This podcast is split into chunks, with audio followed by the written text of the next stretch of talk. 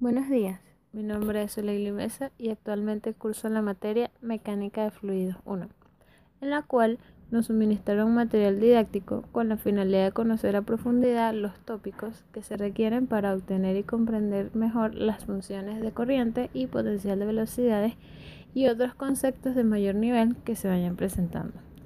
Este material se trata de los elementos de variable compleja. Este tema no había sido mencionado en ninguno de los cursos anteriores. Sin embargo, sí conocía la primera parte de la introducción de este como algo conceptual. Me pareció bastante acertada las explicaciones paso a paso de cada uno de los ejercicios. Aunque las funciones armónicas fueron confusas al comienzo, pude comprender al final a qué se refería. Por lo que me parece que es un material completo y necesario que amplía nuestra capacidad. Y le doy gracias al profesor por brindarnos ese material y a ustedes por escuchar. Que tengan feliz día.